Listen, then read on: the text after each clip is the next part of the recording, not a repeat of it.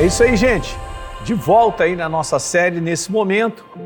Nós estamos falando sobre vida de santidade. Eu peço que você assista os dois vídeos passados para que possa ter essa, essa base, essa cama de entendimento, né?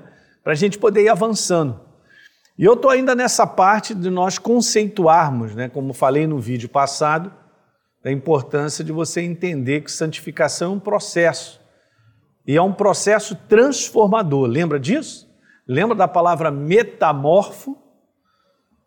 E faz com que um ser se torne um outro completamente diferente. Assim, então, 2 Coríntios 3,18, é escrito que nós vamos sendo transformados de glória em glória, nós vamos sendo metamorfomizados. Ih, rapaz, saiu, hein? Metamorfomizados de glória em glória, né? Saindo de um, de um nível para estar tá num outro completamente diferente, vamos embora, é o processo de santificação, de mudança da nossa vida. Não é maravilhoso? A nova criatura entra nesse processo. Então eu tinha lembrado com vocês aqui alguns textos de Josué 3:5, né? E Deus pediu, deu uma ordem para o povo: santifiquem-se, porque amanhã o Senhor fará maravilhas no meio de vocês. Uma outra passagem, como nós lemos em Hebreus, a vontade de Deus é a nossa santificação. É super importante nós entendermos isso. A santificação nossa em relação a práticas, a separação. Existem práticas que não fazem parte mais da minha vida como nova criatura. E ele fala aqui, nesse verso, sobre o conteúdo de nós nos abstermos da imoralidade sexual, da prática sexual imoral. Tem vários conteúdos dentro disso, do grego fala. Hebreus 12, verso 14. Procurem viver em paz com todos, com todas as pessoas e busquem a santificação sem a qual ninguém verá a Deus. Muito legal. Então vamos embora continuar aqui. Eu quero te dizer que é preciso conceituar e retirar ideias, como eu disse, erradas sobre o que seria santidade ou ser santo. Porque a gente encontra muito aí, gente, ainda esse conceito dentro da igreja de avaliar a santidade na vida, por exemplo, de uma moça da igreja pela altura da saia dela. Cacilda, óbvio, a garota não vai para de mini saia para saia, porque está com algum espírito estranho, né, meu? Porque a gente já saiu disso aí. Né? Nós éramos do mundo, pensávamos como o mundo, agíamos como o mundo. Mas também achar que a pessoa é santa porque tem uma saia abaixo do joelho, como uma vez ouvi um cidadão, pastor, fazendo isso, no meio da congregação do qual eu estava participando lá, e eu fiquei meio chocado, porque ele foi lá e dizer uma altura né, das canelas da mulher, onde é que tinha que estar a saia, e a minha esposa estava com a saia aqui na, no joelho e tal. Né? Eu falei, cara, eu vou, eu vou dar uns tapas na orelha desse cara, rapaz. Eu vou ensinar para ele o que, que é verdade. Ele não está sabendo é nada, cara. Quem está dizendo isso, cara? Como é que pode se declarar a santificação que não tem nada a ver com aparência de coisas, de roupas, de coisas? Isso não é bíblico, cara. Hã? Quando você é transformado, ó, ouça o que eu quero te falar, quando você é realmente transformado para Jesus, né, especialmente as mulheres, elas vão andar de forma decente, cara. Quando você recebe a Jesus, você tem um encontro com Ele, eu vou te falar, tu muda. Você vai mudar. Teu estilo de, de, de, de roupa muda, teu estilo de falar muda, tudo muda. Eu sei, eu tive um encontro com Jesus. Não, minha boca tinha marimbondo pra caramba. Encontrei com Jesus, cara, fui trans, sendo transformado, cara, sumiu, não tem como ter mais. Não faz parte. Não faz parte do novo ser que eu sou. Né? Metamorfo, cara. Você deixa de ser. Você deixa de ser como expressão. Você acaba marcando as pessoas de quem você é pelo jeitão seu. Jeitão de falar, de usar coisas, de, de sei lá, é, esse é o estilão da pessoa muda ela, vai mudar tudo nela. Não é maravilhoso? E muda para melhor, óbvio, né? Mas infelizmente eu estava nessa reunião onde ele trouxe isso que nós estamos falando sobre vida de santidade, explicando de maneira errada, num conteúdo, num conteúdo de aparência. Aí, aí não dá certo. Então a palavra santificação que envolve um processo, bem como seu verbo santificar, ou simplesmente a palavra santo, tem como significado, tanto no Velho como no Novo Testamento, o sentido de separado, um sentido de separação. Hum, interessante, né?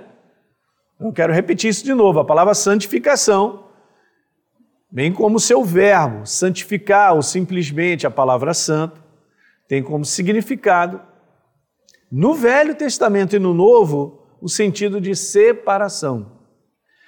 Nós não somos separados de outras pessoas porque somos melhores que os outros, de forma alguma. Não é isso, ok? Então não tem conteúdo nenhum de ser orgulhoso, nós, nós, nós aqui somos diferentes. Beleza, eu sou diferente na minha maneira de viver, mas não significa que eu sou melhor que os outros. Isso é importante.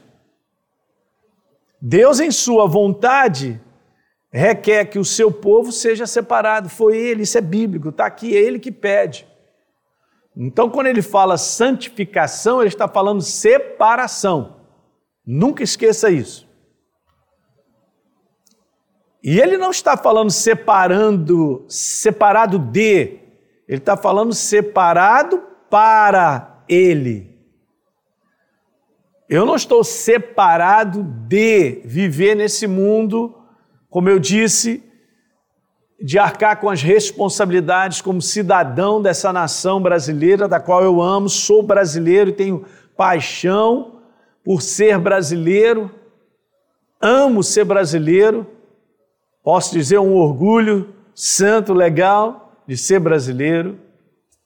Beleza, eu tenho responsabilidade como cidadão, como pai de família, como homem de trabalho, tudo isso, gente. Então eu não estou separado de, do convívio em sociedade, mas eu estou separado para ele, porque tem uma finalidade nisso aí. Legal? Simples, né? Aí você vai acompanhando comigo nessa titulagem aí.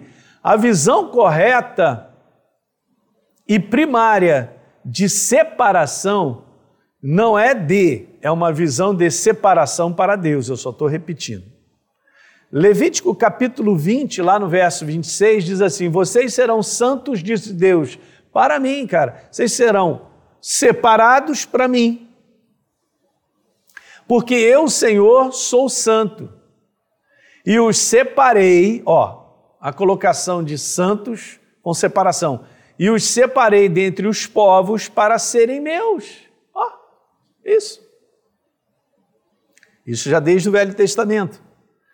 É justamente pela correta visão sobre sermos separados para Deus que então nós vamos compreender o significado de consagrado, de dedicado a Deus.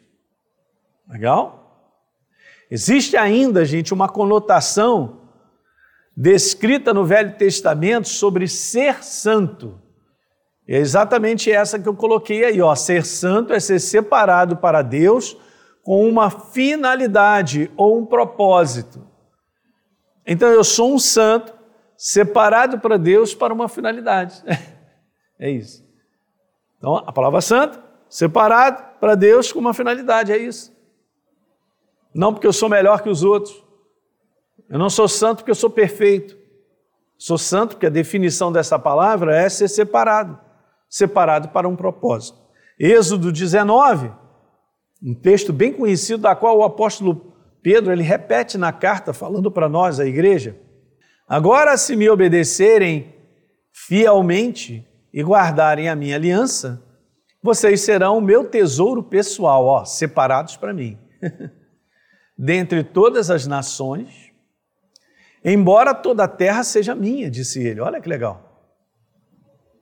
Vocês serão para mim um reino, olha a finalidade. Serão para mim, separados para mim, com uma finalidade. Serão para mim um reino de sacerdotes e uma nação santa. Deuteronômio capítulo 7, verso número 6, a primeira parte. Pois vocês são um povo santo para mim, para o Senhor, separado. Deuteronômio capítulo 14 Verso 2: Pois vocês são povo consagrado, separado, é a mesma palavra. Ser consagrado, ser separado, ser santo, é o mesmo conteúdo. Então, pois vocês são povo consagrado, separados ao Senhor, o seu Deus, dentre todos os povos da face da terra. O Senhor os escolheu para serem o seu tesouro pessoal. Está repetindo o que a gente leu em Êxodo. 1 Pedro 2,9, o apóstolo Pedro manda ver. Vocês, porém, são raça eleita, sacerdócio real, nação santa, ó, separada, povo de propriedade exclusiva de Deus, para, a fim de proclamar as virtudes daquele que chamou você das trevas para a sua maravilhosa luz. Então nós somos consagrados, separados para Deus, somos santos para uma finalidade. Para levar o nome dele, para falar dele, para levar a transformação à vida de outras pessoas. É o evangelho libertador. Não é bacana? Simples, né? não tem nada de complicado nisso aí. Isso aí não está envolvendo roupa, não está envolvendo. Não é? Isso aí não é religião, cara. Isso é um estilo de viver. É o estilo de viver ele.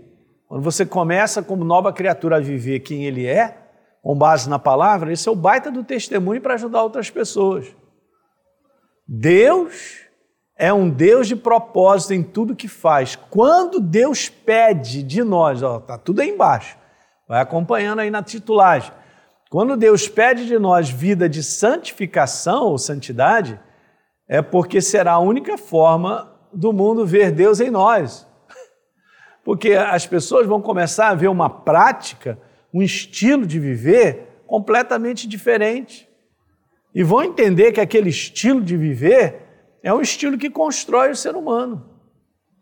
Fala aí. Quem é que não sabe que está fazendo coisas que são erradas que aquilo ali está destruindo, mas ele gosta, é assim mesmo, eu vou fazendo, eu vou falando. Sermos a expressão de Deus sobre a face da terra tem muito mais a ver com o nosso comportamento do que com a nossa boca. Eu vou repetir. Sermos a expressão de Deus sobre a face da terra para outros tem muito mais a ver com o nosso comportamento do que com a nossa boca. De que adianta a boca dizer uma opção de coisa, mas o cara vai ver que você está fazendo tudo errado. E aí, fala. Não adianta, né? Então nós somos, para a gente concluir esse vídeo aí, aí embaixo, acompanha comigo, nós somos a expressão de Deus na face da terra. Expressar a Deus é comportar-se como Ele pede. Ele não está me chamando para ser perfeito, mas Ele está me chamando, por exemplo, numa situação que deu ruim com um semelhante, tá, para você perdoar. Não, mas é o que ele está me chamando. Então, quando eu me comporto perdoando, reconciliando, eu estou fazendo a expressão dele, eu estou, sendo a imagem dele sobre a face da terra. Porque é real, é verdadeiro. Nosso Deus é reconciliador e é perdoador. Eu vou ser diferente? Não tem como. Legal, pessoal? É isso aí, ó. Passe para os amigos esse link dessa série que nós estamos aí no terceiro capítulo e a gente vai continuar ainda com mais cinco capítulos aí para te mostrar algumas coisas, como por exemplo, quero falar o que que não é santificação, para quebrar logo as dificuldades das pessoas entenderem sobre esse assunto, ok? Um grande abraço para vocês e a gente se vê no próximo vídeo. Tchau, tchau.